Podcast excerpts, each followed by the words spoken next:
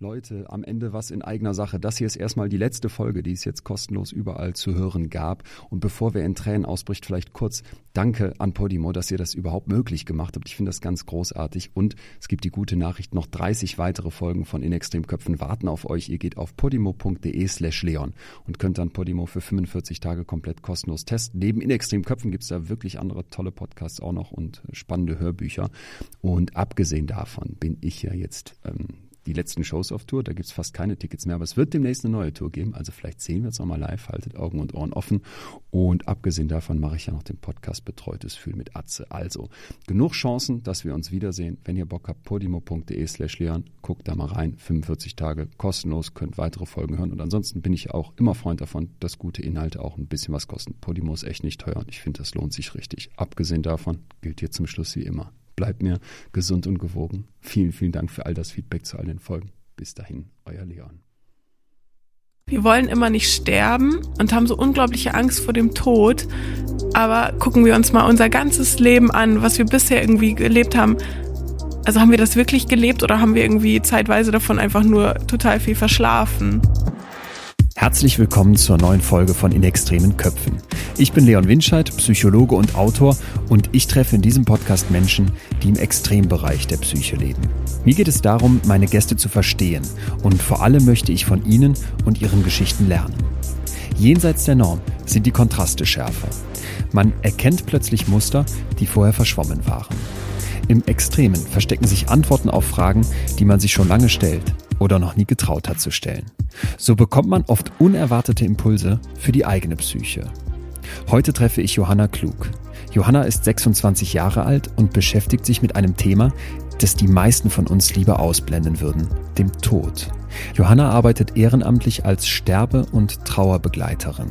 Außerdem ist sie in Regensburg Dozentin für den ersten Studiengang über Sterben, Tod und Trauern.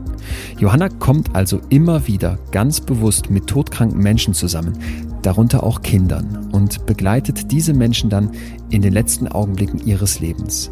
Dabei, und das fasziniert mich so an dieser Geschichte, kommt sie dem Leben offenbar so viel näher als viele von uns im Alltag. Johanna scheut den Tod nicht, sondern sucht ihn ganz bewusst und lernt dabei, wie sie selber sagt, mehr über das Leben als irgendwo anders. Die Geschichte heute ist an ganz vielen Stellen so, dass wir einen Kloß im Hals haben werden und trotzdem ist sie unfassbar positiv. Darauf könnt ihr euch jetzt schon unglaublich freuen, denn was Johanna erzählt, das geht wirklich unter die Haut. Wie ist es, Menschen beim Sterben zu begleiten?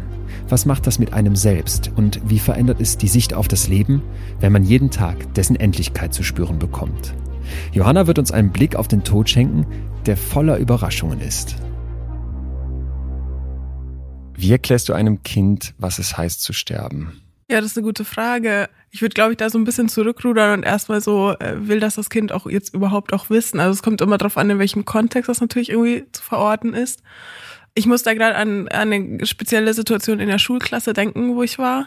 Das ist schon zwei Jahre oder so her, aber da war ich eingeladen und habe Kindern im Alter von so sieben, acht bisschen von meinen Erfahrungen erzählt und auch von Sarah, ein kleines Mädchen, das ich sehr, sehr lange begleitet habe, die hat Kinderdemenz.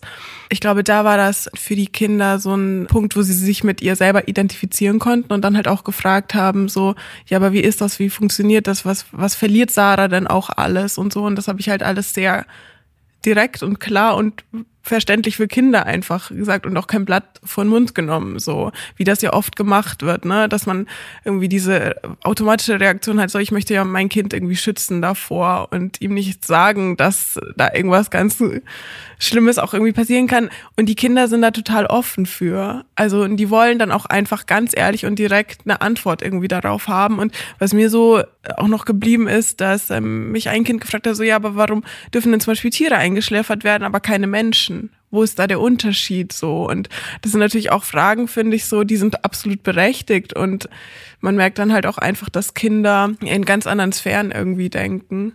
Aber jetzt bin ich auch so ein bisschen von deiner Frage ja abgekommen. Aber ich musste so, ein Kind hat mich noch nie direkt gefragt, so, ja, erklär mir mal, wie man stirbt. Sondern es sind dann so andere Sachen, es sind dann viel Geschichten, die dann teilen wollen. Oder solche Fragen wie jetzt mit dem Einschläfern oder so, äh, dass die irgendwie umtreibt. Wenn du von dem Fall Sarah erzählst, was hast du dann den Kindern über Sarah berichtet? Ich habe ihnen von, von meiner Begegnung mit ihr erzählt, was Kinderdemenz eigentlich auch bedeutet und dass Sarah ganz normal bis zum Alter von fünf Jahren irgendwie aufgewachsen ist, sich entwickelt hat und dann angefangen hat, immer mehr Fähigkeiten, die ein normales Kind irgendwie hat, wieder zu verlernen. Also erst ist sie blind geworden, die Ärzte wussten und auch die Familie nicht, was ist jetzt eigentlich los. Das war so ein regelrechtes Ärztehopping und irgendwann nach Jahren stand dann diese Diagnose und Sarah ist jetzt 13 und verliert immer mehr von ihren motorischen kognitiven Fähigkeiten und das habe ich halt dann so erzählt, auch einfach, dass sie halt jetzt nichts mehr sehen kann, dass sie immer unsicherer wird im Laufen, dass sie ständig Hilfe braucht und so und dann waren die Kinder sofort so, ja okay und dann organisieren wir irgendwie eine Spendenaktion und wir backen Kuchen und wollen irgendwie ihr helfen und dass sie so ein bisschen Geld ist, dass sie äh, sich da auch Sachen ja leisten kann, die sie irgendwie unterstützen oder so. Und ja, man hat halt einfach gemerkt, äh, die Kinder gehen so sofort in Aktion. Und weil die Familie da auch sehr offen ist, habe ich halt auch einfach ein paar Bilder von ihr gezeigt. Und ich glaube, über diese Geschichten, die ich erzählt habe und die Bilder wird halt ganz viel transportiert. Wenn man sich das jetzt vorstellt, da ist ein Kind, das mit fünf Jahren anfängt komplett abzubauen. Und die ist dann 13 und du erzählst anderen Kindern von diesem Kind, dass dann da der Wunsch entsteht, zu helfen und was zu tun. Ist das eine Art Angst dann auch vor dem Tod oder ist das ein, wir versuchen jetzt alles, damit sie nicht stirbt? Nein, ich glaube, das ist einfach, ich habe äh, jetzt auf der Zugfahrt hierher nach Münster, habe ich ein Buch angefangen zu lesen von Ernest Becker, das heißt The Denial of Death.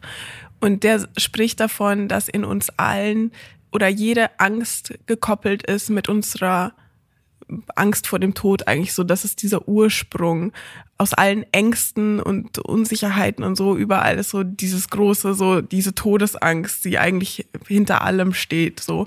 Und bei Kindern ist das anders, weil das Verständnis davon, dass wir sterblich sind, ja noch gar nicht so da ist. Also ich merke ja. das auch gerade, ich begleite ein, ein, kleines Mädchen, die hat vor einem halben Jahr ihre große Schwester an, an Krebs verloren. Und das ist auch so, dass sie sehr, sehr viel, also sie ist immer im Hier und Jetzt. So, und das ist halt einfach, ich glaube, wir müssen uns da bewusst werden, dass Kinder ein anderes Bewusstsein über den Tod haben. Und für manche ist es erst so mit neun oder zehn wirklich so fertig entwickelt. Und klar, okay, ein Mensch irgendwie ist dann nicht mehr da. Und dass wir Erwachsenen manchmal mit diesen Beschönigungen, ja, die Oma ist halt eingeschlafen oder die ist dann im Himmel, was das aber für Bilder projiziert. Und da ist eine ganz klare, direkte Kommunikation halt einfach essentiell. Das fordern die Kinder ja auch irgendwie ein. Und jetzt habe ich aber deine Frage. Nee, nee, nee, du beantwortest sie komplett. Naja, wie, wie, wie, wie gehen Kinder dann damit um? Ich wollte wissen, ob diese ja. Kinder sich versuchen, dagegen zu wehren, wenn sie dann in dieses Proaktive gehen, in dieses, hey, lass uns spenden, lass uns was tun. Und da bist du auf die Urangst gekommen, was ich, was ich sehr gut ja. nachvollziehen kann. Weil ja. wenn ich als, wenn ich mir vorstelle, wenn mir als Kind jemand erklärt hätte, da stirbt jemand, und es gibt ja durchaus Kinderbücher, wo das vorkommt, oder auch, dass die Eltern sterben, das ist ja eine, eine ganz tiefe Angst, so etwas in einem drin. Und man packt es vielleicht nicht so ganz. Und deswegen finde ich es total nachvollziehbar, wenn dann Kinder sagen, wir wollen der kleinen Sarah irgendwie helfen. Ja. Und auch, dass es halt im Hier und Jetzt passiert. Also, weißt du, das ist dann nicht so, das ist ja bei Sarah zum Beispiel so ein fortschreitender Prozess. Also Kinder mit Kinderdemenz können bis zu 30 Jahre alt werden. Es ist halt nur die Frage, so wie werden die dann auch alt? Es könnte sein, weil epileptische Anfälle zum Beispiel auch dazukommen zu dem Krankheitsbild. Und äh, es könnte sein, dass Sarah mit, äh, weiß ich nicht, 20 Jahren äh, schon künstlich beatmet werden muss und ernährt. Und dann stirbt sie aber erst irgendwie zehn Jahre später. Also was für eine mhm. Lebensqualität steckt da auch noch dahinter und was müssen da Familie, Bekannte, Freunde auch alles noch mittragen, aber auch vor allem Sarah oder eben das erkrankte Kind. Und das ist ja so ein langer Prozess. Und ich glaube, dass, dass Kinder in dem, in dem Alter einfach noch gar nicht so krass umreißen können, wie wir das natürlich tun. Was hat das für Auswirkungen auf das gesamte Leben? Sondern Kinder sind so, ah, okay, ich habe jetzt irgendwie von Sarah erfahren, das ist ja ganz, ganz schlimm und komm, wir versuchen jetzt irgendwas, um ihr zu helfen, so. Und ja, da geht's einfach so um dieses ähm, aktive, so ja. irgendwas tun, um ihr eine Freude zu bereiten. Okay. Wenn du mit Sarah zusammen bist, mit der zusammen arbeitest, worüber redet ihr dann? Man kann sich das jetzt ja nicht so vorstellen, wie jetzt, wenn ich ähm, einen erwachsenen Menschen beim Sterben begleite oder in dem ganzen Prozess irgendwie mit eingespannt bin. Sarah ist ja ein Kind fertig aus. So für mich macht das jetzt nicht so einen Unterschied. Also ich gehe da jetzt nicht dran und sag, ja, Sarah ist jetzt äh, todkrank und ich kann mit ihr noch total viele Sachen machen. Also das ist jetzt auch schon eine Weile her, aber Sarah ist ein unglaublich großer Vampir-Fan und ich habe das dann organisiert bekommen, dass ich mit Sarah dann zu dem Zeitpunkt Tanze Vampire konnte. Das Musical. Genau, in das Musical an der Elbe, genau im Stage-Theater und das war total cool einfach auch für sie, auch wenn sie nichts mehr sehen konnte, aber sie konnte die ganze Musik mithören und das Tolle war, danach waren wirklich auch noch Vampire im Foyer und wir konnten da noch Bilder machen und sie konnte dann ein Vampir mal anfassen, wo ich dann auch gemerkt habe, oh, sie hat ein bisschen Angst und so und hat sich dann gleich so wieder zurück zu mir geflüchtet, weil das auf einmal zu real, glaube ich, für sie war. Aber das ist ja dann zum Beispiel auch ein Stück so Trauerarbeit, auch irgendwie so Erinnerungen auch schaffen, jetzt auch vielleicht für die Familie, die dann auch sehen, so, okay, Sarah hat unglaublich viel jetzt auch erlebt und mitnehmen können und es ist irgendwie, es hat so beide Seiten. Es auf der einen Seite finde ich auch furchtbar traurig, weil man weiß, dass Sarah nie das erleben wird, was wir erleben werden. Einfach dieses, ja, vielleicht auch ganz normale, diese, dieses ganz normale in die Schule, Abitur, studieren oder eine Ausbildung und Freund oder Freundin so haben und es wird halt alles einfach anders verlaufen und trotzdem auf der anderen Seite einfach ganz, ganz schöne Erinnerungen auch schaffen ja. und mit ihr eine unheimlich intensive und wunderbare Zeit erleben. Also ich möchte diese Zeit auch nicht missen. Das war wunderbar, weil sie mir auch so viel von ihrem Kindsein gegeben hat und ich ihr auf der anderen Seite auch ganz, ganz viel geben konnte. Mhm. Und solche Begegnungen bedingen sich immer gegenseitig. Und deswegen mit Kindern oder mit, mit todkranken Kindern redet man oder verhält man sich, würde ich sagen, trotzdem ganz normal. Ich will die okay. auch gar nicht zum Objekt machen. Das finde ich auch ganz schlimm. Ich will auch nicht, also das ist auch so ein Ding, dass kein Mensch, der so krank ist, bemitleidet werden möchte, sondern er wird immer noch als Subjekt gesehen werden, einfach als Mensch und nicht, ach, äh, hier der Lungenkrebs auf Zimmer 207 oder so, sondern es geht um den Menschen und das ist bei Kindern genau das Gleiche. Die wollen spielen, die wollen rumrennen und toben und über Hörbücher hören oder so zusammen. Und manchmal fließt dann so ein bisschen das Thema schon auch ein. Also, weil Sarah ja Vampir-Fan ist und dann war das dann schon immer mal so in unseren Spielereien, dass sie dann irgendwann gesagt hat, ja, Johanna, wenn ich im Himmel bin, dann komme ich und dann weiß ich dich und dann sind wir zusammen Vampire. Also so auf die Art und Weise haben wir dann darüber geredet. Ich merke, dass so wie du das beschreibst, das, das macht ja unglaublich was mit einem und man hat trotzdem sofort diesen Kloß im Hals, wenn ihr dann zusammen seid, ist das für dich auch manchmal so, dass du dann merkst, das geht mir jetzt nahe oder überwiegt dann wirklich dieses rein Positive? Es kommt immer drauf an. Also dadurch, dass Sarah ganz bewusst ja auch merkt, dass sie abbaut, also dass sie Sachen nicht mehr machen kann, die sie vor, weiß ich nicht, einem halben Jahr, einem Jahr noch machen konnte oder dass ihre Brüder jetzt lesen können und sie kann das halt eben nicht und sie würde ja so gerne, das macht sie manchmal so unglaublich aggressiv und dann schreit sie und alles und da merke ich dann so, hm, das ist auch irgendwie nicht mehr Sarah, sondern das ist äh, auch die Erkrankung und der, der ganze Zorn und die Wut dahinter, dass sie diese ganzen Sachen nicht machen kann. Also das ist jetzt nicht so, dass ich dann ein Kloß im Hals habe, da denke ich mir auch so, es ist irgendwie auch irgendwie unfair oder es ist, aber man findet keine Erklärung dafür. So, ich glaube, man sucht ja immer irgendwie nach dieser Sinnfrage im Leben oder so. Oder warum werden denn auch Kinder vor allem so krank oder warum gibt es überhaupt solche Erkrankungen auch? Und man wird keine Antwort irgendwie darauf finden können. Aber was wir oder was ich dann halt auch machen kann, dass ich da bin und mit ihr diesen Weg ein, ein Stück weit mitgestalten kann. Und das ist alles, was ich machen kann. Und das mache ich aus, aus, aus tiefstem Herzen so. Wow. Redet ihr dann auch über das Sterben? Also, dass ihr ganz bewusst euch auch mal hinsetzt oder dass es aufkommt und ihr über den Tod redet, du mit Sarah? Das ist eben die Sache, dass Sarah ja nicht nur motorisch auch abbaut, sondern dass sie halt geistig auch auf dem Level von der Fünfjährigen stehen geblieben ist. Wenn, dann fließt das, wie gesagt, so un bewusst irgendwie mit ein, wie mit diesem ich beiß dich jetzt und dann ja. bist du auch ein Vampir und dann bin ja. ich nicht so allein, weil ich habe Angst davor allein zu sein, so so dann eher, aber das funktioniert nicht, dass du jetzt hinsetzt und sich hinsetzt und sagst so, so jetzt, Sarah, jetzt reden wir mal über den Tod. So, das würde nicht funktionieren und das wollen die Eltern zum Beispiel auch nicht. Also, weil das ist ja wirklich so, dass die Kinder ja sehr abhängig natürlich sind, auch von, von dem Familiensystem, ne, von dieser Stabilität und da muss ich halt auch immer wieder gucken, so, was ist da auch möglich und ich merke aber auch oft in den Begleitungen, dass dadurch, dass ich ja die Begleiter bin und keine Freundin der Familie oder Bekannte, sondern jemand Fremdes, der da reinkommt, mhm. dass das was anderes mit sich bringt und dass sich oft dann Kinder oder auch andere Menschen mir ganz anders öffnen können. Ah ja, weil du so dieser Blick von, genau, von außen bist. Obwohl, und trotzdem ist was ganz, ganz Vertrautes da und was ja. ganz, ganz Tiefes. Aber das ermöglicht andere Gesprächsthemen, als wenn ich jetzt irgendwie Teil der Familie wäre. Und das ist auch wieder das Positive mhm. an der Sache. Nimmst du da grundsätzlich einen Unterschied wahr, wie Kinder mit dem Tod umgehen?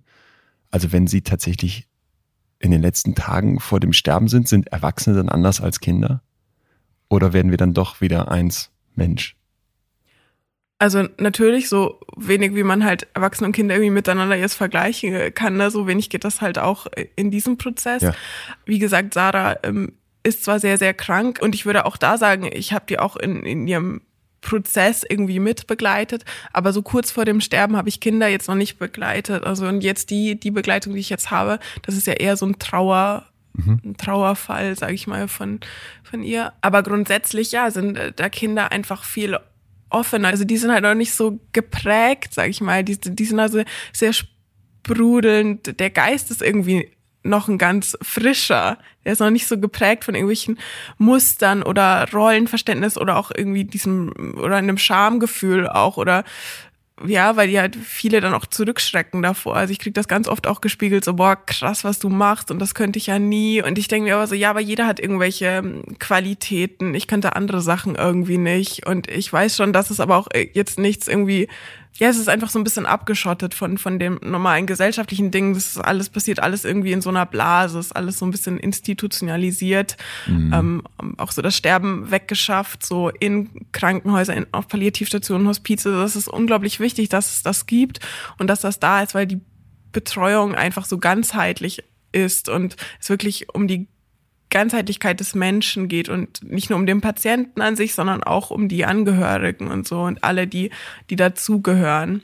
Aber trotzdem stelle ich einfach fest, dass dieses Thema vor allem bei den Erwachsenen halt sehr angstbehaftet ist und Kinder die, die sprudeln dann halt so. Also das habe ich vor allem in dieser Schulklasse gemerkt. Ich bin da reingekommen, habe so ein bisschen erzählt und auf einmal gingen alle Hände hoch. So jeder hatte irgendwie eine Frage, jeder wollte eine Geschichte teilen, dass das Haustier verstorben ist, dass die Oma gestorben ist oder irgendwelche Fragen und so. Und dann habe ich auch gemerkt, boah, das ist ja unglaublich, dass ich diesen Raum geöffnet habe und jetzt kommt da so viel zurück und es stößt auf so großes Interesse. Aber das merke ich auch, wenn ich mit Erwachsenen rede, so durchgezogen jede Altersstufe so, dass wenn ich den Anfangsschritt mache und ich wenn du die Tür aufmachst, genau, ich mache die Bild? Tür auf und dann kommen auf einmal alle so und sagen, ja, hier, also ich wäre auch total interessiert, mehr darüber zu erfahren. Ja, ist das denn aber auch dein Eindruck, dass das bei uns in der Gesellschaft so ein weggedrängtes Thema ist, dass wir diese Tür eigentlich im Alltag versuchen, die ganze Zeit zuzuhalten? Ja, weil sonst könnten wir nicht existieren. Also das habe ich auch gestern in diesem Buch gelesen, was ich nochmal total spannend fand. Ja, ich glaube, diese Todesfurcht als Ursprungsangst von uns Menschen, die ist irgendwie immer da, aber wenn wir die ständig präsent hätten, also wenn wir 24-7 daran denken würden, dass wir jetzt irgendwie sterben könnten oder dass wir einfach äh, endliche Wesen sind, dann könnten wir nicht existieren. Und ich glaube schon, dass da sehr viel Wahres dran ist. Aber auch viele sagen, also ich beschäftige mich ja in meinem Beruf, sage ich mal, mit dem Thema ehrenamtlich auch. Und meine kleine Schwester hat letztens auch gemeint, da war ich wieder daheim so, oh Jana, immer wenn du daheim bist, liegen tausend Bücher rum übers Sterben so. Und ich also, ja, tut, tut mir, tut mir leid, so, ist einfach so, ne? Und dann liegen wirklich überall irgendwelche Bücher und jetzt auch auf der Zugfahrt so, ja, ich lese das. Und irgendwie würde ich schon sagen, ich beschäftige mich sehr viel und sehr intensiv damit. Aber ich habe halt das Gefühl, und ich mache das jetzt schon seit, seit sechs Jahren, dass mich das nur bereichert hat. Der Mensch hat Angst vor dem Tod, sagt Johanna, die sich permanent mit dem Tod beschäftigt und damit trotzdem, finde ich, ganz ehrlich einen wichtigen Punkt anspricht. Und dazu gibt es eine berühmte Theorie aus der Sozialpsychologie, die es zu kennen lohnt, und zwar die Terrormanagement-Theorie. Diese Theorie, die tausendfach zitiert wurde, leitet die Forschung rund um das Thema Angst vor dem Tod. Sie wurde Ende der 1980er Jahre entwickelt von den amerikanischen Forschern Jeff Greenberg, Sheldon Solomon und Tom Pischinski. Die Terrormanagement-Theorie geht davon aus, dass unser Wissen, dass der Tod unausweichlich ist und jederzeit eintreten könnte, ständigen Terror in uns auslöst und dass wir die ganze Zeit damit beschäftigt sind, diesen Terror zu managen. Also vereinfacht gesagt, das Wissen, dass wir sterben, fordert uns permanent heraus und wir müssen irgendwie damit umgehen. Dabei erkennt die Theorie an, dass die Angst vor dem Sterben natürlich in unfassbar vielen Situationen sehr hilfreich ist. Zum Beispiel, wenn sie uns davor bewahrt, gewisse Gefahren einzugehen, die tödlich oder zumindest dauerhaft schädlich für uns enden können. So, und gleichzeitig gilt aber, dass wenn wir uns permanent mit dieser Urangst vor dem Tod beschäftigen würden, unsere Hirne gar nicht mehr genug Kraft hätten, den Alltag zu bezwingen. Denn wenn eine riesige Angst permanent da ist, sind wir wie gelähmt. Das erlebt man zum Beispiel bei Menschen mit Angststörungen.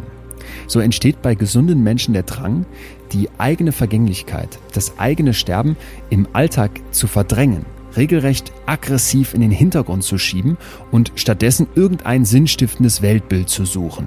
Zum Beispiel indem man sagt, dass man wiedergeboren wird, an irgendwelche größeren Mächte wie Götter glaubt oder indem man vielleicht auch einfach nur sagt, ich möchte dieses Leben maximal genießen. Wir könnten den Alltag nicht bestreiten, ohne den Tod fast immer auszublenden. Und da sind wir schon beim nächsten ganz wichtigen Punkt in Johannas Geschichte. Denn ihre Botschaft ist ja nicht, sich permanent mit dem Tod auseinanderzusetzen, sondern eben manchmal ihn nicht immer auszublenden. Ich finde, sie benutzt da ein großartiges Bild, in dem sie sagt, sie macht einen Raum auf.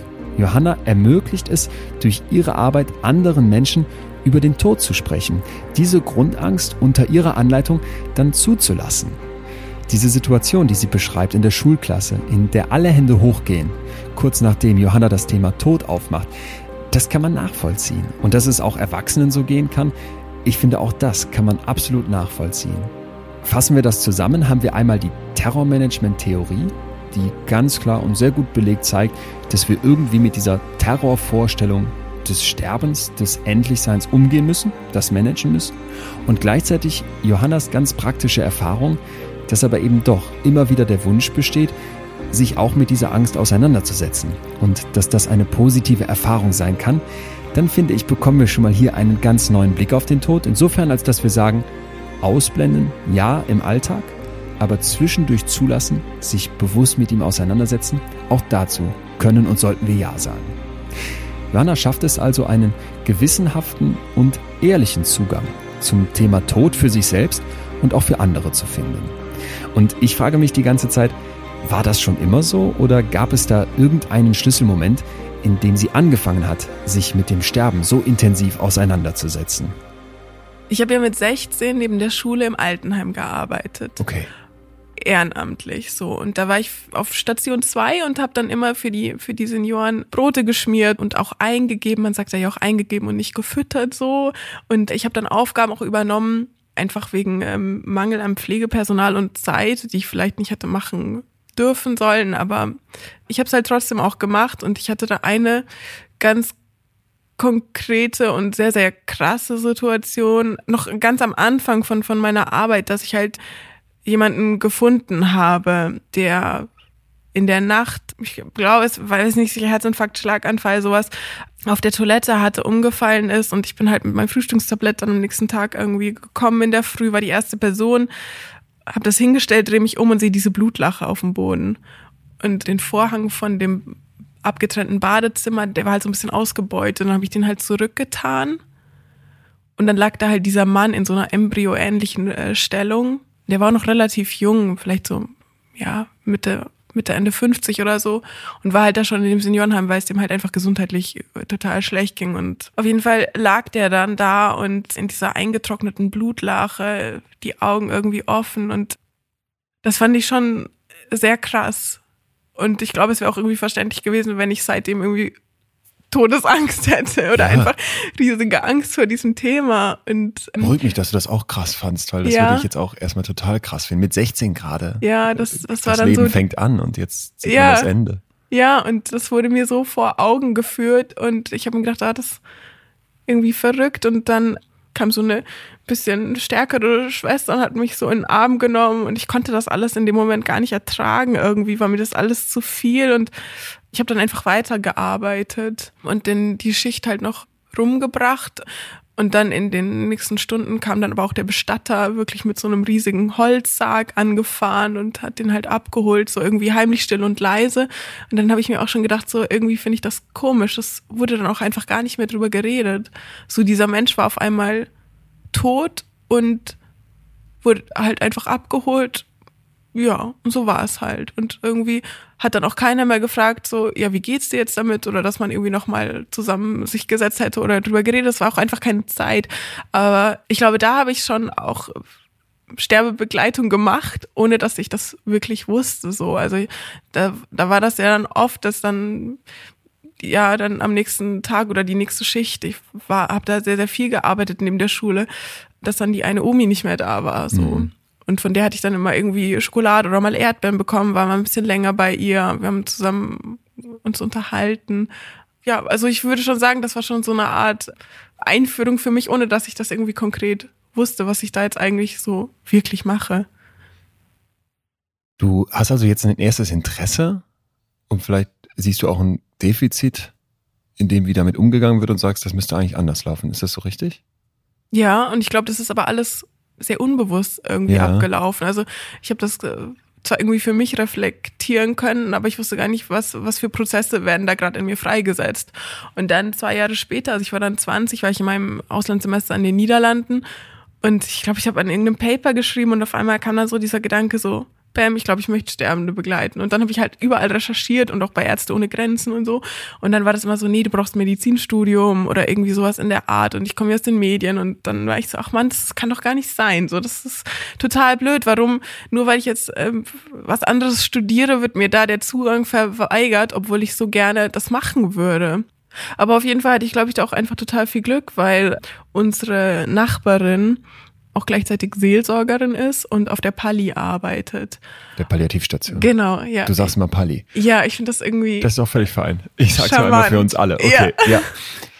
Genau, weil Palliativstation ist mir immer so zu lang und so ein ah, großer Begriff und Pali hat auch irgendwas Gemütliches irgendwie, mhm. finde ich. Naja, und die war auch irgendwie dann begeistert und äh, meinte, okay, irgendwie, wir bringen dich da schon rein. Und ich bin da mit offenen Armen äh, empfangen worden. Und das war sofort klar so, ja, na klar, kannst du hier was machen und überhaupt gar keine Frage. Und Ach. wir sind einfach total froh, so ein junger Mensch und toll und mach doch mal. Und dann habe ich mit der ähm, Sozialpädagogin, die da gearbeitet hat, die hat mich halt so ein bisschen eingeführt und mir das alles gezeigt und ich habe mich da sofort wohlgefühlt eigentlich. Also ich bin auf diese Station gekommen und war so, ja, irgendwie fühle ich mich hier richtig.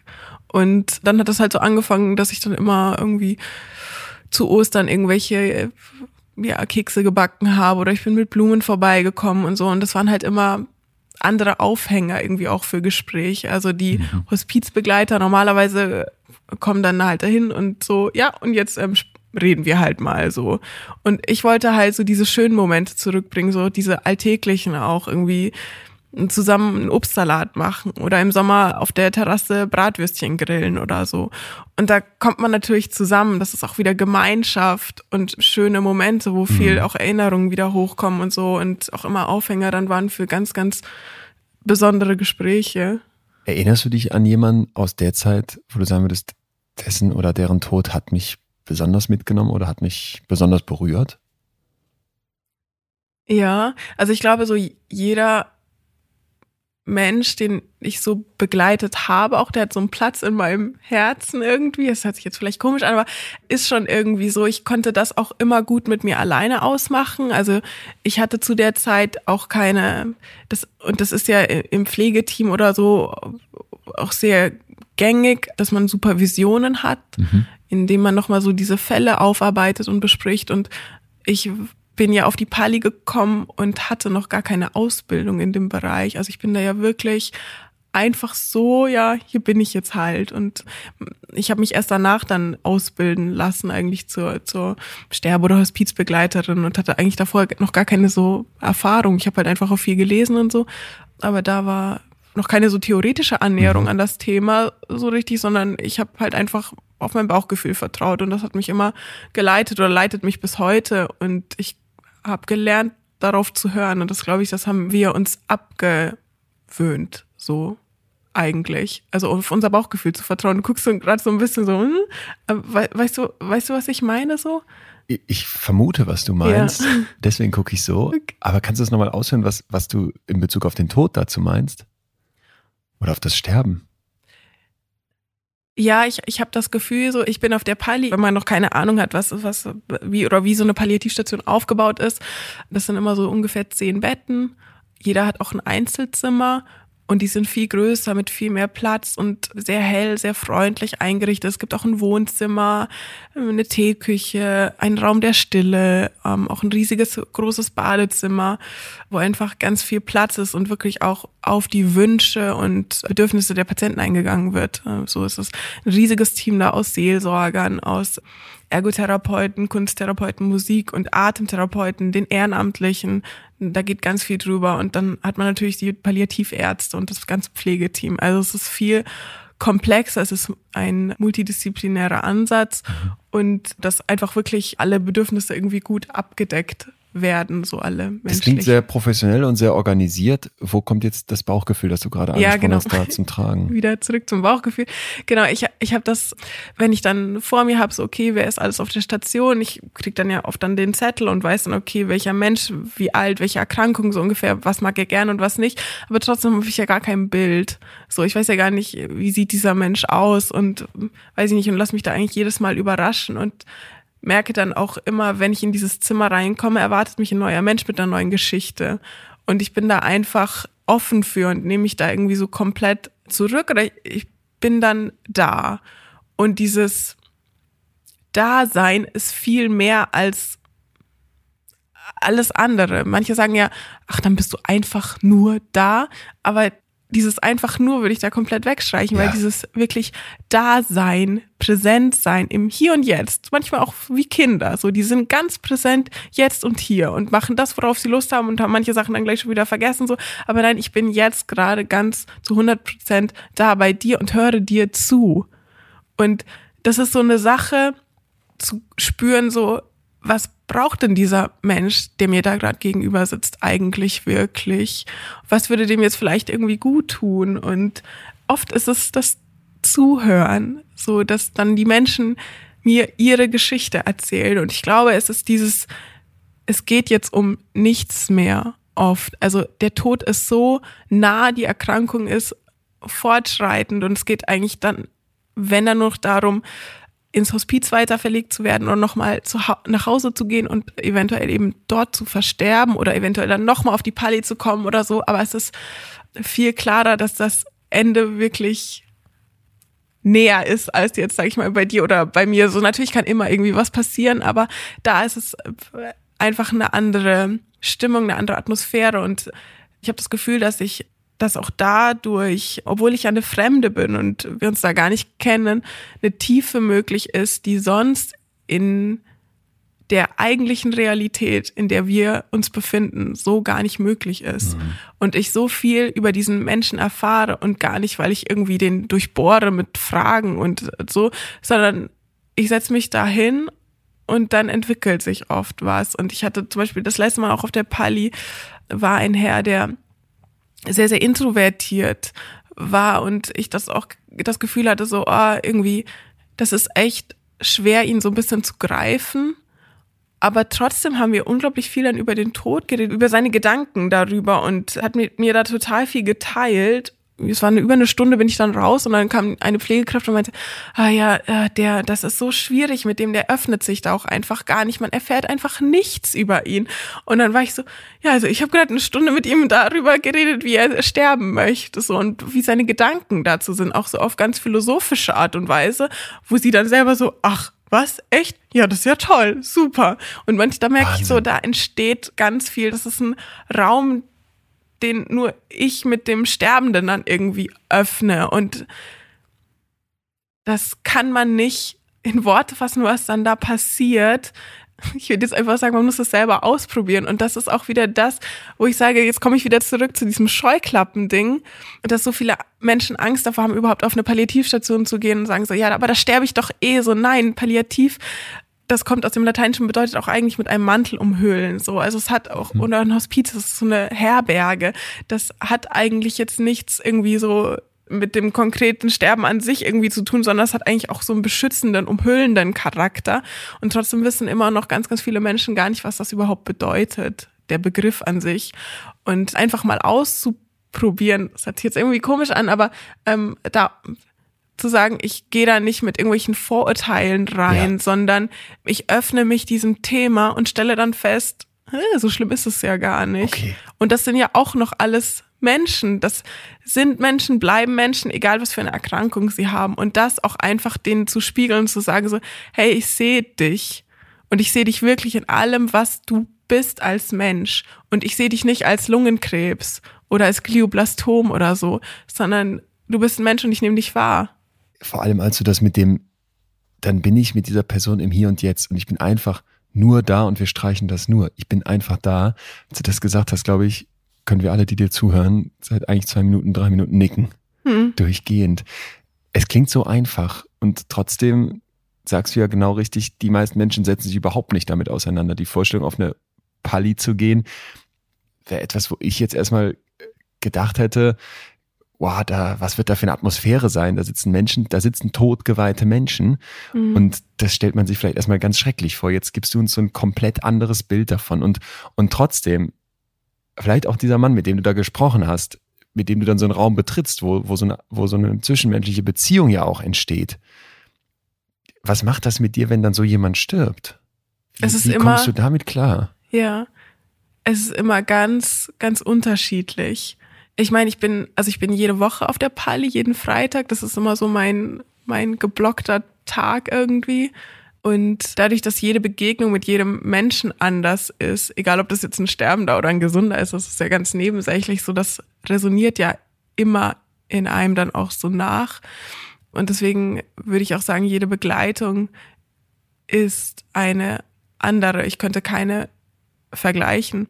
Ich komme auch gerade aus einer super intensiven Sterbebegleitung. Ich habe diesen Mann im Januar kennengelernt. Wir hatten uns zweimal auf der Pali getroffen, sehr, auch jeweils nur eine Stunde geredet, aber das hat auch eine unglaubliche Tiefe mit sich gebracht und dann ist er ins Hospiz verlegt worden.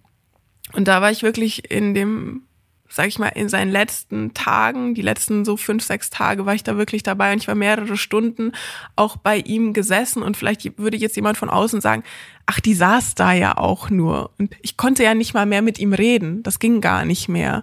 Er konnte auch nicht mehr schreiben. Er lag dann wirklich irgendwann nur noch im Bett, hat sich noch manchmal aufgesetzt, weil er dann besser atmen konnte, so. Aber da war nicht mehr viel und ich saß dann halt einfach da. Mhm.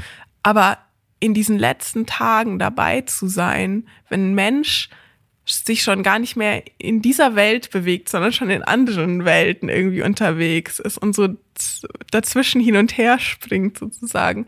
Das macht auch was mit einem und ich habe dann schon gemerkt, dass ich damit umgehen kann, gut, aber es wäre auch gelogen, wenn ich nicht traurig gewesen wäre darüber, dass dieser Mensch jetzt gestorben ist, weil wir natürlich trotzdem eine unglaublich tiefe Bindung aufgebaut haben. Und als ich dann angerufen wurde, dass er verstorben sei von einer Stunde oder so, dann konnte ich das auch irgendwie erstmal gar nicht so fassen. Hm. Und ich wusste ja die ganze Zeit. Ich hatte ihn ja begleitet. War klar, dass das passiert. Ja, natürlich. Und trotzdem ist es dann irgendwie, wenn es dann doch passiert, das war so, ach krass, irgendwie wirklich jetzt? Wow, okay. Und dann war mein so innerer Impuls, ich muss sofort zu ihm. So, es geht gar nicht anders. Ich muss jetzt alles stehen und liegen lassen. Ich muss sofort zu ihm. Und dann bin ich so straight ins Hospiz gefahren und habe mich von ihm verabschiedet. Und ich habe schon viele tote Menschen auch gesehen und trotzdem ist es jedes Mal anders und jeder Moment ist so unglaublich besonders und tief und irgendwie konnte ich das dann für mich auch erst noch mal so realisieren, dass er jetzt auch wirklich tot ist und diesen Leichnam nochmal zu sehen und zu spüren, das ist echt einfach nur noch eine Hülle. So, da ist einfach nicht mehr die Seele, das haucht unserem Körper irgendwie Leben ein, aber wenn, wenn wir uns dann verabschieden, so, dann bleibt diese, dieser Körper zurück als Hülle. Dann ist das einfach nichts mehr eigentlich. Also das weiß gar nicht, wie ich das so beschreiben soll, aber das war, das ist einfach dann nochmal eine ganz ähm, intensive Begegnung mit diesem Körper, ja. mit dieser Hülle. Da habe ich mir dann auch gedacht, so ist es irgendwie doch unfassbar, was unser Körper für ein Wunderwerk ist. Mhm. Und ich bin auch mal wütend und ich bin auch traurig so. Und das sind wir alle. Wir sind alles irgendwie. Und das sollten wir auch alle immer zeigen dürfen. Und ich glaube, dann würde es auch nicht so, so ein, ja, doch irgendwie ein Tabuthema sein, dieses mhm. ganze Sterben, Tod und Trauerthema. Wenn wir einfach viel offener und ehrlicher mit uns selber und auch mit unseren Mitmenschen umgehen würden. Jeder Moment ist so unglaublich, besonders und tief. Johanna begleitet ihre PatientInnen mit einer Strategie, die auf den ersten Blick ganz einfach erscheint. Und dennoch kommt genau das sehr häufig zu kurz. Einfach da sein. 100% zuhören, so wie Kinder. Im Moment, in der Gegenwart, für einen anderen Menschen da sein, der es schwer hat. Ich weiß nicht, wie es euch geht, aber in mir löst diese Botschaft ganz viel aus. Denn hier wird klar, was wir alle vom Tod für das Leben lernen können. Dasein, wenn das Ende naht, das sind wahrscheinlich die meisten. Und wie viele von uns merken vielleicht erst dann, dass wir vorher vielleicht zu wenig füreinander da waren.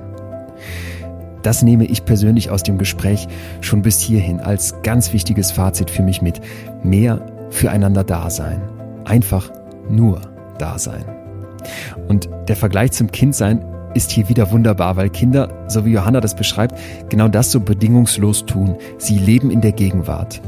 Das ist etwas, das Johanna aus ihrer Arbeit mitgenommen hat. Und ich finde, so sehr man vielleicht irritiert ist von dem Gedanken, dass ein junger Mensch in eine Palli geht, um andere beim Sterben zu begleiten, so sehr hören wir doch spätestens jetzt, wie viel Johanna diese Erfahrung als Sterbe- und Trauerbegleiterin gibt. Sie teilt besondere, einmalige Momente mit Menschen. Und obwohl Johanna sich ständig mit dem Tod beschäftigt, ist sie alles andere als abgehärtet. Johanna, das sagt sie ganz klar, ist oft genug traurig, denn sie lässt auch ihre eigenen Emotionen zu und sich vor allem auf das Fühlen ein. Johanna hat dabei keine Angst vor der Traurigkeit und ich finde, das ist etwas ganz Gutes. Denn wir leben in einer Welt, in der negative Gefühle oft verteufelt und ausgeblendet werden. Doch das ist ein großer Fehler, denn natürlich haben gerade auch die dunklen Seiten unserer Gefühlswelten eine wichtige Funktion für uns. Und das gilt vor allem auch für die Traurigkeit. Es gibt dazu hochinteressante Untersuchungen, die zeigen, dass Traurigkeit sehr hilfreich sein kann. Denn erstens dreht sie unsere Aufmerksamkeit nach innen und hilft uns so zu reflektieren. Versetzt man ProbandInnen im Labor gezielt in traurige Stimmung, können sie sich in Versuchen besser an das erinnern, was man ihnen gezeigt hat. Außerdem schätzen sie sich selbst treffsicherer und akkurater ein und begegnen anderen Menschen mit weniger Vorurteilen, also unvoreingenommener. Was bleibt mir übrig und wie viel Kraft habe ich jetzt noch? Welche Menschen brauche ich? Was bleibt mir übrig? Wie viel Kraft habe ich beim Blick in mich? Und welche Menschen tun mir jetzt gut und welche nicht? Die Traurigkeit unterstützt uns bei der Beantwortung solcher Fragen. Einerseits haben wir bis hierhin schon gehört, wie viel die Arbeit Johanna gibt und andererseits stelle ich es mir auch belastend vor, immer wieder mit Traurigkeit umgehen zu müssen, so hilfreich sie sein kann. Also frage ich mich, fühlt sich die Traurigkeit für Johanna immer gleich an oder gibt es Fälle, die in ihr besonders viel auslösen, sie besonders traurig machen? Das war diese Begegnung von diesem Mann, den ich da jetzt so intensiv begleiten durfte. Das war das erste Mal, dass es auch viel irgendwie um mich oder um uns beide irgendwie ging. Also ich hatte das Gefühl, ich sehe ihn und er sieht auch mich. Also das, das war un unglaublich irgendwie und das ist alles halt trotzdem auch noch einfach echt frisch. Also der ist noch nicht lang, ist noch nicht lange her. Aber dann auch echt gemerkt, dass daran hatte ich echt zu knabbern. So, ich war dann schon auch echt in so einem Trauerprozess, wo ich auch gemerkt habe, so, boah, ich weiß gar nicht, was ich gerade brauche. das jetzt selber auch mal so richtig auch zu spüren und zuzulassen, so ich brauche irgendwas, aber ich kann es gar nicht beschreiben, so und ich. Wie, wie erklärst du das? Ich meine, wenn, wenn man diesen Prozess des Sterbens, was ja nun mal eine unglaubliche Herausforderung für unsere Psyche ist, mhm. Ein entweder Geliebter oder zumindest ein Mensch, zu dem wir eine Beziehung haben, geht von uns. Und das ist unabänderbar. Ja. Das hat so was Absolutes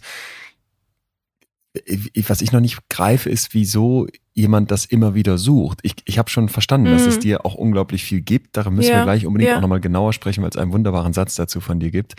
Und trotzdem, wenn du sagst, das nimmt dich dann auch so mit, du weinst und gehst selber in diesen Trauerprozess rein, hat man das Gefühl, wo ziehst du denn deine Grenze und mhm. wie schaffst du es dann, dass dich das nicht fertig macht? Eben wenn man es öfter erlebt, oft erlebt wieso ich das immer wieder mache, weil natürlich sind diese Prozesse manchmal auch schmerzhaft, obwohl ich das Gefühl habe, ich kann damit sehr, sehr gut umgehen.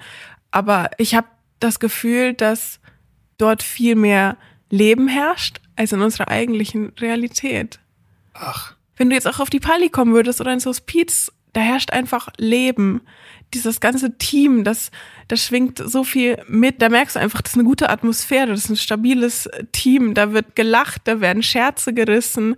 Ich hatte auch mit diesem Herrn, den ich da begleitet habe, ich nenne ihn jetzt einfach mal Martin, der hat viel fotografiert und so. Und dann ist Humor auch da einfach so wichtig. Und ich weiß auch, ich finde so schwarzen Humor finde ich auch schon irgendwie ganz witzig und es kommt immer drauf an, was für ein Mensch mir gegenüber sitzt, aber der meinte dann so, ja, ich habe meine Bilder irgendwie nie jemandem gezeigt und so und das wollte ich auch immer nie und naja, ich habe das halt für mich gemacht und dann meinte ich halt so ganz trocken, ah ja, die meisten Künstler werden ja eh berühmt, wenn sie tot sind und, und dann war er so, Hä? und ich habe auch erst so gedacht so, oh Gott, das habe ich wirklich jetzt gesagt? Kann dir so raus? Ja, das kam einfach so raus. Ja. Und dann schaut er mich so total so perplex an und hat unglaublich losgeprustet. So. Was für ein Moment. Und, und ja, was für ein Moment. Und da habe ich gemerkt, so, boah, jetzt haben wir gerade eine Tiefe erreicht, die hätte es nicht gegeben, wenn ich den Satz nicht gesagt hätte. Dieses Lachen, weil Lachen ja auch verbindet, genau, aber auch wie der Zugang so zu solchen tieferen Themen. Mhm. Ich glaube, deswegen kann ich es vielleicht erstens gut verarbeiten, aber auch kann ich davon nicht loslassen. Und ich merke, es ist so einfach, ich würde nicht sagen, es ist ein Hobby ist es einfach eine Herzensangelegenheit oder eine Leidenschaft, weil ich das Gefühl habe, ich bin viel näher am Menschen, ich bin viel näher am eigentlichen Leben. Also das bereichert halt mein Leben und ich sehe okay. vieles einfach anders, was es mir manchmal ein bisschen schwer macht in der eigentlichen Welt. Ich bin irgendwie kompromissloser auch geworden. Das interessiert mich total, weil dieser Satz, den ich von dir zitieren wollte, den ich so großartig finde, Sterbende sind oft Lehrer fürs Leben. Ja. Ich, ich vermute was, nämlich, dass wenn du so durch den Alltag gehst, in dieser hektischen, schnellen Welt, wo wir eben nicht genau hingucken, wo wir oft nicht im Hier und Jetzt sind, das hatten wir schon, dass wir da diese Gefühlspalette, die uns als Menschen eigentlich ausmacht, die Homo sapiens einzigartig macht im Vergleich zu allen anderen Lebewesen und vor allem im Vergleich zu Maschinen, dass wir davon ganz viel beschneiden und nicht durchfühlen, nicht zulassen. Und, ja, und in diesem Extremmoment verdrängen, unterdrücken, wie so ein Ball, den man unter die Wasseroberfläche drückt, ist es aber ja. da und will eigentlich nach oben. Ja. Und dass das in so einem Moment raus darf. Ja. Ja, ist es ja. das, was du erlebst? Okay. Ja. Das kann ich mir unglaublich befreiend vorstellen. Also, wie gesagt, nicht mit jedem so, mhm. aber das ist so, glaube ich, so dieser rote Faden, der sich da so durchzieht.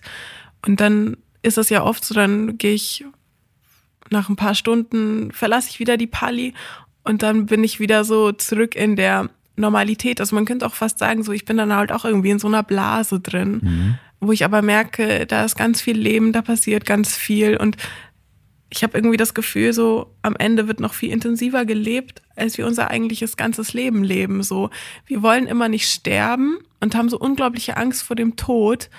Aber gucken wir uns mal unser ganzes Leben an, was wir bisher irgendwie gelebt haben. Also haben wir das wirklich gelebt oder haben wir irgendwie zeitweise davon einfach nur total viel verschlafen? Mit offenen Augen. Und wenn ich dann irgendwie merke, dass sich manche Menschen in, in den absoluten Konsum stürzen, um eben solche Ängste nicht wahrnehmen zu müssen ja. oder dass die hervortreten, sondern überstülpe das mit anderen Dingen, dass ich mir alles kaufe und immer wieder ein neues Handy oder keine Ahnung, irgendwelche Wir können ja alles konsumieren. Dinge, genau, genau, Beziehungen, Arbeit, ja wirklich Erfolg, so, genau. Amazon-Pakete. Ja, ja, das, das hat irgendwie gar kein Ende so. Und dann merke ich für mich, oh nee, da, da bin ich lieber auf der Palli. So, das, ich brauche das alles nicht. So, ich brauche diesen Konsum nicht und dieses ganze. Ach. Ich will irgendwie das pure. Ach ja. Das pure Leben. Das, das, das letzte Hemd hat keine Taschen. Du nimmst nichts mit ins Jenseits oder wo auch immer du hingehst. Ja, das habe ich auch, das zum Beispiel auch irgendwie ganz schön, wenn du jetzt sagst, so, ja, man nimmt nichts mit. Man will sich von allem befreien, weil alles ist dann zu viel. Und das habe ich jetzt bei meiner letzten so intensiven Sterbebegleitung auch gemerkt. Da war ich dann da und dann hat er angefangen, irgendwie sein Shirt hochzuziehen und die Hose irgendwie runter und die Decke weg und dann das Beatmungs-, das Sauerstoffgerät, so diese ganze Verkabelung so da, das wollte er alles weg haben. Das war einfach alles zu viel. Unnötiger Ballast brauche ich nicht, muss ich nicht mitnehmen, so. Und irgendwie ist es genau das. Ich brauche das alles nicht. Wofür denn? So, ich habe mich und ich kann dann auch so mit dem, was ich bin und wer ich bin, auch da sein für andere und auch eine Stütze und eine begleitende Funktion einfach haben in dem ganzen Prozess, um dieses Pure wieder hervorzuholen, was halt jetzt so ja immer unterdrückt irgendwie wird. Was ich mich aber frage, wenn du in diesen Situationen bist und da sind alte Menschen, die am Ende ihres Lebens stehen. Bei meinen Großeltern war das so, dass die irgendwann auch abgeschlossen hat mit dem Leben. Mhm. Ne? Die, die wollten gehen. Auch wenn ich immer wieder gespürt habe, dass die da Angst vor haben und vielleicht dieser letzte Schritt etwas ist, wo man, Ja. wo man sich auch vor fürchtet, war das so mein Eindruck für alle Beteiligten irgendwie okay, als sie dann gestorben sind. Wenn ich jetzt an Sarah denke oder an jüngere Menschen, in diesen letzten Tagen hast du schon mal erlebt, dass Leute sagen, nein, ich, ich versuche mich mit allem, was ich noch habe, gegen den Tod zu sträuben. Ich bin nicht bereit, ich kann, ich will nicht gehen. Also es sind ja auch nicht nur so komplett alte Menschen, so mit 80, 85 oder noch älter, die ich so begleite, sondern so die, die letzte Begleitung, der war gerade so 60. Da würde man ja auch sagen, so, das ist noch nicht so alt. Also Ja, Rente jetzt. Äh, ja mein genau, Vater also noch nicht mal um die so. 60. Ja, genau. Fängt das Leben doch erst an, so lebt Ja, er so gerade. Kinder aus dem Haus, ja, jetzt hier Genau. Rambazamba so. Und für ihn war es aber irgendwie so, er hat mir so in den ersten beiden Gesprächen gesagt, so, ja, voll okay, ich habe ja eh damit gerechnet, dass ich bald sterbe, so, so viel geraucht und so, dass ich jetzt da den Krebs bekomme, das war irgendwie klar und so. Und trotzdem habe ich dann auch gemerkt, die, diese intensive Zeit, die, die wir dann am Ende noch hatten, das verlief auch in Höhen und Tiefen. Also an, an einem Samstag war ich dann da und dann hat er sich aufgesetzt und gemeint, Hilfe, Arzt. Das waren noch so ein paar Sachen, also er konnte so einzelne Wörter dann noch so rausbilden. Und dann kam aber die eine Pflegekraft und dann meinte er so, Lebensrettung. Aber es gibt keine Lebensrettung in dem Moment und das haben wir dann halt auch gesagt. Also gesagt so, ja, eine Lebensrettung ist leider nicht mehr möglich, aber wir können ihre Schmerzen lindern. Wow. Dann hat er so genickt. Und dann war er so mit den Händen so eine ausladende Bewegung gemeint, Liebe. Liebe, Liebe. Das, äh, das geht gerade so unter die Haut. Ich merke auch wieder, wie ich so voll, äh, ich bin wieder sehr in dieser Situation. Das war, das ist, äh, das ist einfach unbeschreiblich, ja. Das verläuft in so wellenförmig und dann war es wieder okay. Also so dieser kurze Moment so, ich will mein Leben irgendwie retten, ich will jetzt noch nicht gehen. Ja, das meine ich, ne? Und dann, und dann aber so, ja, aber wir können, also ihr Leiden lindern, aber eine Lebensrettung wird nicht mehr möglich sein. Nehmen wir jetzt vielleicht Sarah mal. Mhm. Wenn man sich dagegen sträubt oder wenn man davor Angst hat, geht man dann mit diesem Gefühl auch in den Tod rein oder ist es kurz vorher immer so, dass man sich irgendwie versöhnigt mit diesem Unausweichlichen? Ja, das ist auch immer höchst individuell natürlich. Das kann man so auch gar nicht, ähm, oder in, in den Situationen, in denen ich das mitbekommen habe, das ist ja auch so ein Prozess. Das ist jetzt auch kein Unfalltod oder so. Ne? Ich glaube, das muss man da auch echt nochmal so differenziert betrachten. Ich habe ja wirklich dann Menschen mit einer lebensbedrohlichen Erkrankung irgendwie dann auch begleitet. Und bei Sarahs Familie ist es zum Beispiel so, dass da auch die Eltern ganz klar sagen, wir wollen das Leben jetzt und hier leben und wollen auch nicht daran denken, dass Sarah irgendwann nicht mehr da sein könnte. So, also das wird schon auch, ich glaube, und das ist auch ein Schutzmechanismus, das wird einfach dann auch ausgeblendet. Und trotzdem beschäftigt man sich ja tagtäglich mit den Folgen dieser Erkrankung. Was jetzt gar nicht heißen soll, dass es am Ende weniger schlimm ist, aber man kann es einfach nicht sagen. Ich glaube, das ist so das, dass man es nie sagen kann, auch wenn ich jetzt hier sitze und sage, ich habe keine Angst vor meinem Tod, wüsste ich überhaupt nicht, wie es sein würde, wenn ich jetzt im Sterben liegen würde. Obwohl du es so oft miterlebt hast? Ja, ich, ich weiß ich ja nicht. Also zum Beispiel Elisabeth Kübler-Ross, die hat ja ihr Leben lang auch damit geforscht, Interviews mit Sterbenden geführt, unzählige Bücher rausgebracht. Aber die ist ja auch ganz schwer gestorben. So, die hat sich damit total schwer getan. Die konnte und wollte irgendwie nicht gehen. Man weiß es ja irgendwie nicht. Man weiß nicht, was für Ängste da hochkommen oder was da passiert. Ich würde jetzt sagen, so, ich habe keine Angst. Aber was dann letztendlich in einem selber dann stattfindet, was dann hochkommt, das kann man, glaube ich, nie sagen. Da sind wir einfach mhm. Mensch und ich kontrolliere genau diesen Gefühlen so. Kann man sich trotzdem irgendwie darauf vorbereiten, ist das falsche Wort, aber kann man was tun, damit es für einen weniger tabuisiert ja, ist? Weniger oder, tabuisiert wird oder vielleicht ja. dann auch ein, ein, besserer Weg wird, ein guter ja. Weg irgendwie werden kann? Dass man vielleicht dieses Pure erfährt, dass sich das ummantelt anfühlt, dass man sich nicht das, ängstigt, ja. nicht zu sehr ängstigt? Ich glaube, das erfährt ja auch jeder anders. Also ich erlebe das halt als was sehr, sehr Pures und ich kann aber auch sehr nachvollziehen, wenn Leute sagen, oh, ich möchte mich damit einfach gar nicht auseinandersetzen, weil das macht mir so viel Angst.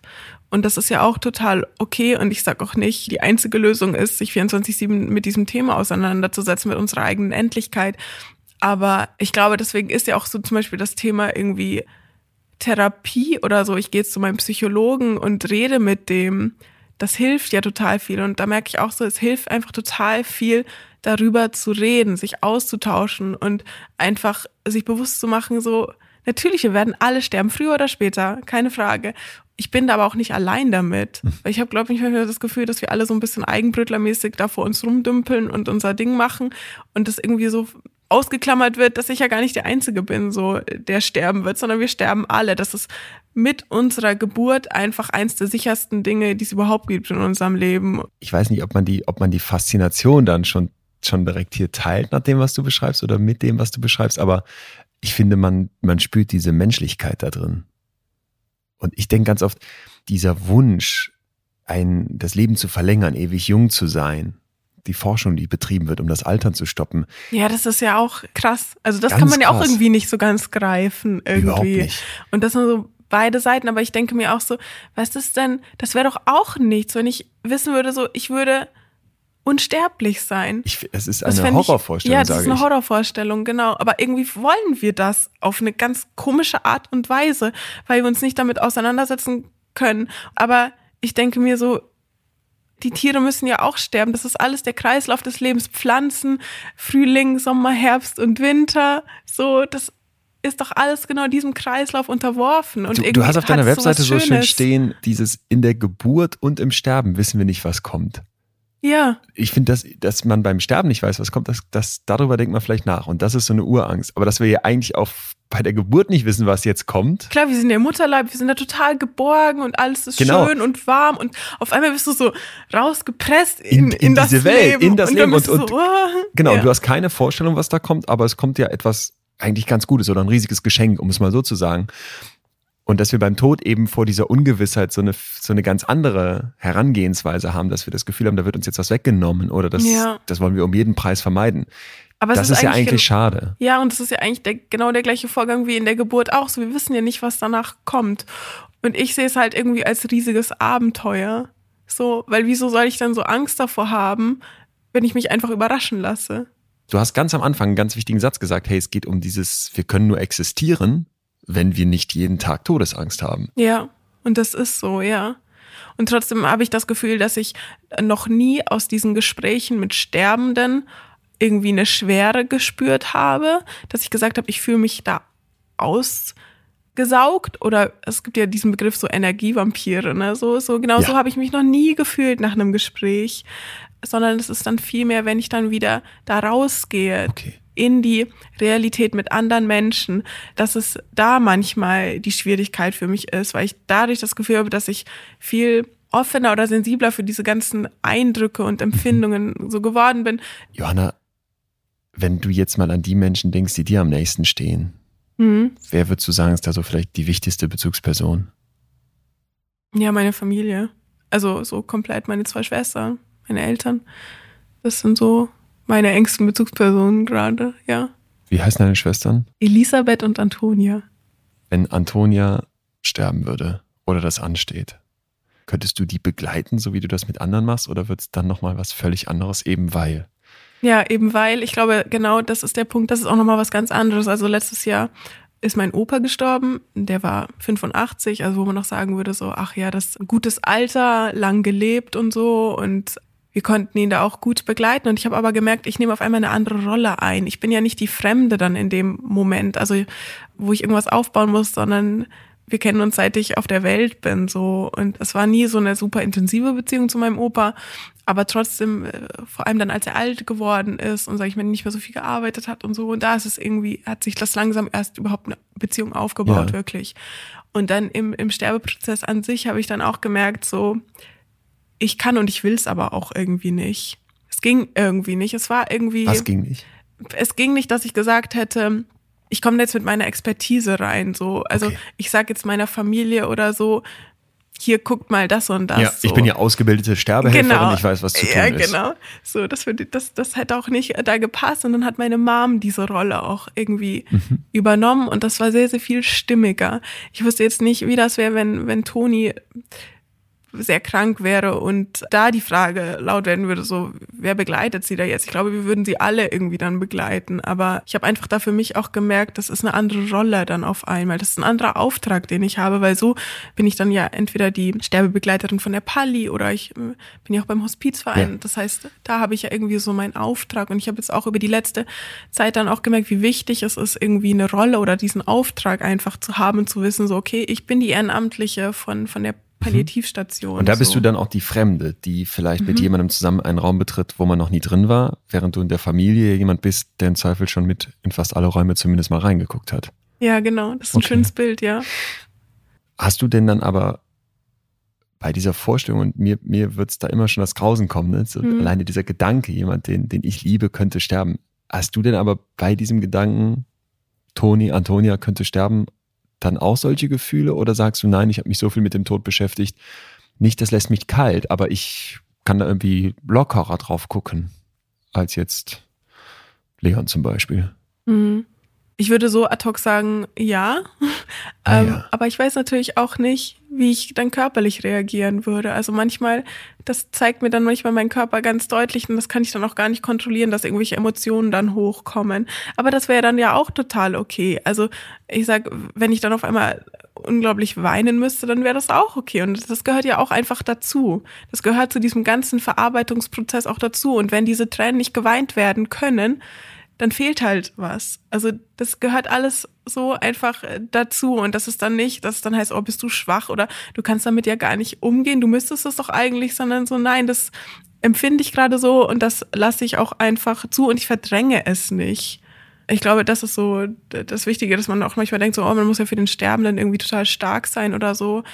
So, nö. Du darfst mit schwach sein. Ja, genau. Oder Komm, wir kommen ja immer wieder Ja. zurück zu dem Punkt, dass wir sagen, das, was du dann fühlst und die Bandbreite ist offenbar groß, das darf nicht nur sein, sondern das tut im Zweifel auch gut durch Ja. diese Bandbreite mit den weil sonst Höhen so ein, und vielleicht aber humorvollen genau. Momenten oder auch mal gemeinsam lachen, da durchzugehen. weil sonst wird so eine Wand dazwischen Ja, gebaut. kann man sich gut vorstellen. Und dann, dann fühlt sich eigentlich der Sterbende alleine. Oder dann fühle auch ich mich alleine, wenn ich denke, okay, jetzt gehe ich in das Zimmer und jetzt muss ich irgendwie funktionieren, jetzt muss ich stark sein, jetzt darf ich äh, keine Traurigkeit verstrahlen oder auch keine Wut darüber, dass jetzt diese Diagnose da ist, sondern wir müssen jetzt irgendwie übers Wetter reden und dürfen auch gar nicht so das Mhm. Thema Tod irgendwie überhaupt Mhm. nur an, wie sagt man denn, an, Anreißen. Anreißen, genau das baut eigentlich mehr Distanz auf als Nähe. Und jetzt bei meiner letzten Begleitung, das war auch so, dass, dass er dann gesagt hat, so, das hat mir so viel gebracht, weil ich kann mit dir einfach über den Tod reden. Das kann ich mit meinen anderen Freunden gar nicht. So, da ist totale Angst davor, ich bekomme keinen Besuch,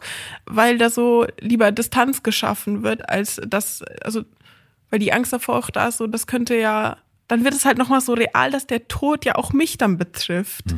Und dann gehe ich halt lieber da raus und rede über das Wetter und dass ich einen Kuchen gebacken habe, so und reiß bloß nicht das Thema an, weil dann macht das ja auch was wieder mit mir. Und deswegen baue ich diese Wand auch als Schutzwand für mich selber. Das wollte ich sagen. So, so menschlich das ist, was wir auf der einen Seite sagen, sich öffnen und die Gefühlspalette zulassen, sie durchfühlen.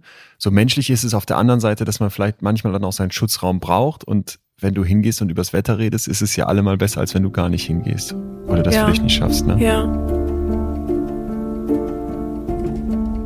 Die Wand einreißen. Genau das tut Johanna. Es darf über alles geredet werden und trotzdem muss sie manchmal auch genau diese Wand wieder aufbauen. Wir hatten eben schon die Traurigkeit als eine Seite vom Umgang mit dem Tod. Es gibt aber noch eine andere und das ist sehr spannend, weil diese beiden Seiten sich in Johannas Geschichte auch immer wieder spiegeln. Dazu sollten wir das duale Prozessmodell der Trauerbewältigung kennen, das von der Psychologin Margaret Ströbe und Henk Schut von der Universität Utrecht 1999 veröffentlicht wurde. Demnach bewegen sich Trauernde immer wieder zwischen zwei emotionalen Zuständen hin und her. Deswegen duales Prozessmodell. Das Modell beantwortet im Grunde die Frage, wie man mit einer traurigen Situation wie mit einem Todesfall zum Beispiel umgehen kann. Dabei zeigt sich, dass Menschen, die das erleben, hin und her pendeln. Zum einen ist da die Traurigkeit, die Niedergeschlagenheit, das Verkraften müssen dessen, was man erlebt hat. Und jetzt schwingt das Pendel oft genug, aber auch auf die andere Seite. Und dann ist da plötzlich vielleicht ein Überschuss an Energie, eine Lust auf die Zukunft, ein Lachen, ein Party machen wollen, obwohl jemand gestorben ist. Und dieses duale Prozessmodell spiegelt tatsächlich die Erlebniswelt ganz vieler Menschen, die Schicksalsschläge verkraften müssen. Und ich finde es unglaublich wichtig zu wissen, dass auch diese positiven Gefühle, das zum Beispiel zusammen lachen, so wie Johanna das beschreibt, dazugehören darf. Und dass das nichts Absonderliches, sondern etwas ist, was ganz viele Menschen spüren. Das duale Prozessmodell der Traurigkeit ist wunderbar, weil es aufzeigt, dass es ein ganz individuelles Hin und Her ist. Das Pendel schwingt mal auf die eine Seite und dann ist man vielleicht vier, fünf, sechs, sieben, acht Tage oder auch länger vollkommen traurig und dann schwingt es plötzlich rüber und man ist einen Tag super drauf. Es geht im Zickzackkurs, aber unvorhersehbar. Und trotzdem sind da immer diese beiden Seiten. Warum ist das so wichtig? Na, da kommen wir wieder zurück zum Anfang. Irgendwie müssen wir auch mit dem Gedanken, mit dem Wissen um den Tod weiterleben, selbst wenn jemand gestorben ist. Das ist die Kernaussage von Johanna, wenn sie sagt, Lachen verbindet. Die Leichtigkeit darf trotz aller dunklen Wolken am Horizont nicht fehlen, denn sie macht es möglich, dass wir als Menschen noch zusammenkommen und diese schweren Schicksalsschläge überhaupt irgendwie ertragen. Johanna sagt, sie fühlt sich durch den Tod dem Leben näher. Wenn wir diesen Satz vorher isoliert gehört hätten, dann wäre er den meisten von uns vielleicht komisch vorgekommen. Aber jetzt, nach gut einer Stunde mit Johanna, verstehen wir doch genau, was sie meint, oder? So langsam bekommen wir einen neuen Blick auf den Tod und trotzdem ist es doch schrecklich, wenn ein Mensch stirbt, wenn ein Mensch von uns geht, den wir lieben. Ich frage mich, ob es bei Johanna manchmal auch die Hoffnung gibt, dass jemand, den sie betreut, nicht stirbt. Ist es schon vorgekommen, dass jemand die Palli wieder gesund verlassen hat? Ich finde es irgendwie eine witzige Frage, aber auch sehr berechtigt. Ja, also ich habe tatsächlich in meinen Anfängen auf der Pali habe ich eine junge Frau kennengelernt. Die war Anfang 30 und hatte einen Tumor im Gesicht, was auch dann am Ende echt krass war. Und wir haben uns, glaube ich, fünf, sechs Mal getroffen und jedes Mal aber immer verabschiedet, als wäre es halt endgültig. Ach. Und ich dachte jedes Mal so. Was sagt man dann? ich weiß gar nicht auf, mehr. Auf Nimmerwiedersehen? Ja, nein, Adieu? nein, es nicht, aber es war irgendwie dann immer jedes Mal so, dass wir uns dann beide nochmal irgendwie so bedankt haben für diese schöne Zeit oder dieses schöne Gespräch und es war ein Abschied. Ja, irgendwie war das für uns beide sehr stimmig und sehr klar, dass das jetzt so ein Abschied war. Es war irgendwie endgültig und dann kam Kommt der nächste Freitag? Ja, genau. Und dann, hä, was machst denn du hier? Ach, ja, witzig. Ja, schön dich zu sehen so. Und, ähm, und man verabschiedet sich wieder. Ja, genau. Und dann kommt der nächste Freitag? Ja, also es war dann manchmal auch mit einer Verzögerung. Also ja, ja. tatsächlich waren das manchmal, dann war es auch mal ein Monat oder so. Und trotzdem hat der Tumor halt oder der Krebs am Ende gewonnen. Die letzten zwei Treffen, da war auch wirklich dann so, dass sie auch nicht mehr mit mir kommunizieren konnte.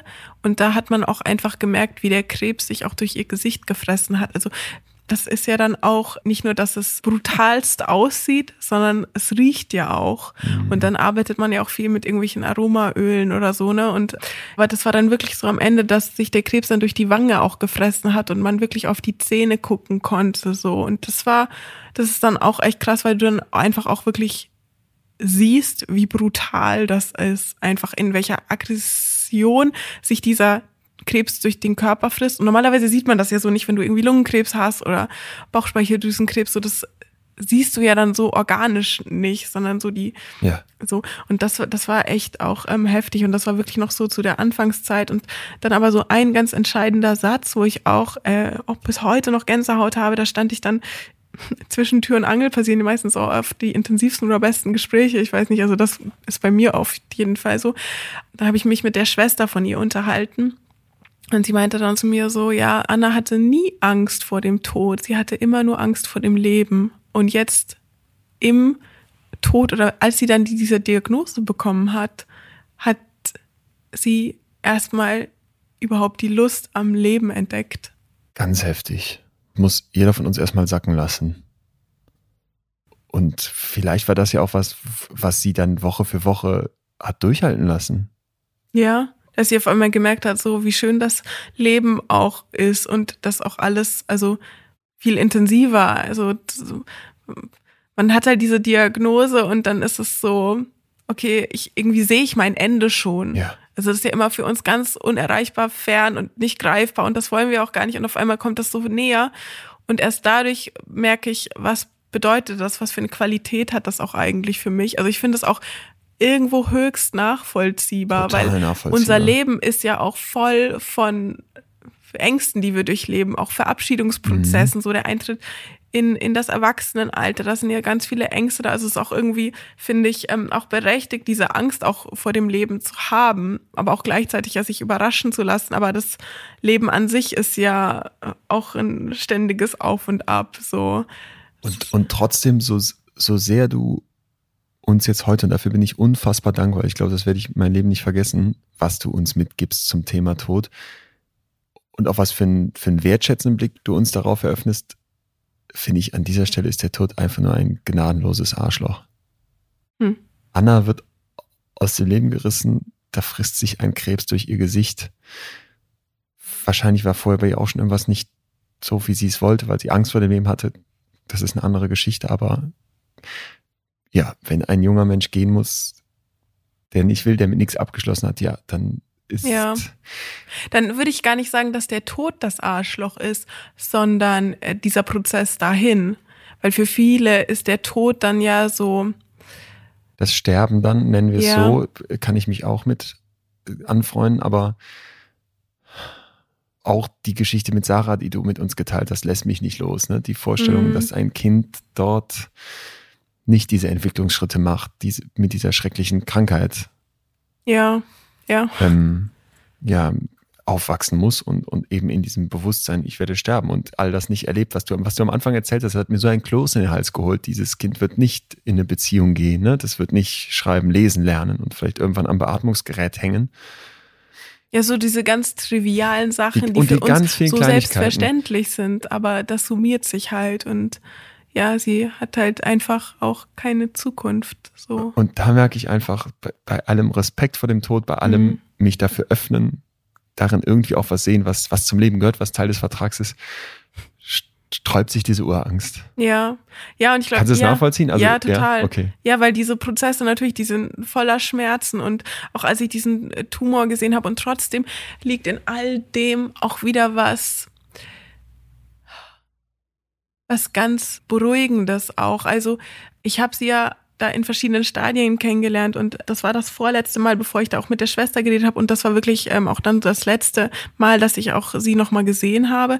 Aber davor war ich noch mal ganz alleine mit ihr und das war dann das erste Mal, dass ich sie so da liegen gesehen habe mit diesem aggressiven Tumor so, der sich schon so durchgefressen hatte und ich saß dann da und ich konnte das gar nicht fassen. Mhm habe ich auch wieder angefangen zu reden, weil wir hatten uns ja schon so oft begegnet. Sie sind, wir sind uns schon so oft begegnet und hatten uns auch schon wieder verabschiedet. Es war immer so endgültig und jetzt liegt sie auf einmal da vor mir und ich konnte das alles überhaupt nicht fassen. Und wie gesagt, ich habe das auch noch gar nicht lange dann gemacht. Da war ja auch erst 20 noch. Also, und das war dann so die erste richtig krass intensive Begleitung so für mich. Und dann bin ich so zu ihr ins Bett und ihre Hände lagen so auf ihrem Bauch so irgendwie und und dann habe ich meine Hand auf ihre Hand.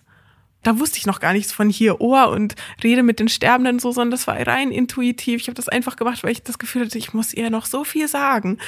Und dann nimmt sie auf einmal meine Hand und sie hat geschlafen, nimmt sie und ich weine und weine und alles tropft auch auf sie drauf so und und dann zieht sie meine Hand zu ihrem Herz und lächelt so ganz leicht. Und dann habe ich echt gedacht, so boah, jetzt das geht gar nicht mehr. Und ich hatte echt gedacht, so sie hört mich nicht, sie spürt gar nicht, dass ich da bin. Und dann nimmt sie meine Hand, zieht sie, sie zu ihrem Herzen und lächelt ganz selig. Und das sind dann diese Momente, wo ich sage, genau deswegen mache ich das auch. Weil diese Momente werde ich in meinem Leben nicht mehr vergessen. Und das macht mich, demütig ist so ein altmodisches Wort, aber doch, es macht mich so demütig vor allem. Und da lässt mich erfahren, dass es noch was viel Größeres geben muss, das wir uns überhaupt nicht vorstellen können. Weil das, was da auf so vielen Ebenen passiert, ist einfach ein ganz großes Geschenk auch. Ich ringe mit der Fassung, Johanna. Vielen, vielen Dank, dass du machst, was du machst, dass du den Menschen in diesem ganz puren, in diesem ganz menschlichen Moment so zur Seite stehst, wie du das tust. Und so sehr ich da diesen aller, aller, allergrößten Respekt vor habe und mir vorstellen kann, wie viel Erfahrung und Weisheit du damit reinbringst, so sehr für dich hört man in all deinen Beschreibungen mit auch raus.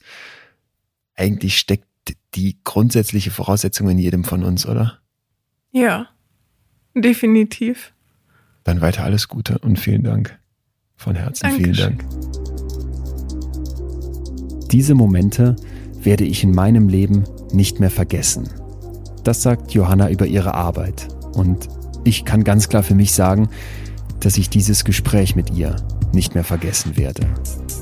Wir haben heute gehört, dass die Angst vor dem Tod etwas Natürliches ist und dass man diese Angst nicht ablegen wird und auch nicht ablegen muss.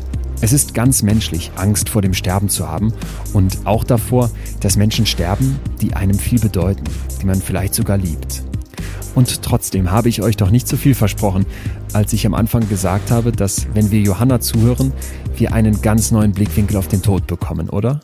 Mir geht es in dieser Geschichte überhaupt nicht darum, zu dem Fazit zu kommen, dass der Tod etwas Gutes ist, sondern es ist einfach eine Erfahrung. Eine Erfahrung, die zum Leben gehört und die wir alle teilen. Und wenn wir dank der Hilfe von Menschen wie Johanna in Abständen unsere Komfortzone verlassen und in einen Raum zusammengehen, in dem wir über diese Urangst, die wir auch alle haben, offen sprechen dürfen, dann wird diese Angst automatisch ein Stück kleiner, ein bisschen einfacher zu handeln, zu managen. Mir persönlich nimmt das unfassbar viel Druck und wir wissen aus der Psychologie, dass wenn es gelingt, die Sachen, die wir verdrängen, nach vorne zu holen, aber eben nicht auf eine belastende, sondern auf eine angeleitete, auf eine gute Weise, dass das ein Verarbeiten, ein Bearbeiten zulässt, was uns am Ende gut tun kann. Vielen, vielen, vielen Dank, Johanna, dass du diesen Job so machst, wie du machst und Vielen Dank, dass du uns daran hast teilhaben lassen. Ich finde es super spannend, auch nochmal im Vergleich hierzu vielleicht die Folge mit Marc Bennecke zu hören, der ja auch mit dem Tod arbeitet. Und natürlich gab es da Parallelen, aber es war eben auch so eine ganz andere Sichtweise, die wir heute bekommen haben. Deswegen schön, die beiden direkt zusammen gehabt zu haben. Und ich würde mich sehr freuen, wenn wir uns hier nächste Woche wieder hören würden. Denn es geht gewohnt interessant weiter. Miami Gianni ist mein Gast. Vom Türsteher zum Bordellbesitzer zum vermeintlichen V-Mann vom LKA. Miami Gianni schleust sich, so behauptet er zumindest, in die größten Verbrecherbanden ein, wird selbst zum Rockerkönig, riskiert sein Leben und verhindert am Ende Bandenkriege. In dieser Geschichte steckt unfassbar viel, weil man sich die ganze Zeit fragt, stimmt das, was er erzählt? In jedem Fall liefert uns Miami Gianni den krassen Einblick in das Rotlichtmilieu, in die Rockerbanden, ins Verbrechen und schon alleine deswegen ist diese Geschichte auf jeden Fall hörenswert. Entsprechend würde ich mich riesig freuen, wenn wir uns hier nächste Woche wieder hören. Bis dahin tut mir einen Gefallen und bleibt mir gesund und gewogen. Macht's gut. Euer Leon. In extremen Köpfen. Ein Podimo Original. Produziert von Auf die Ohren.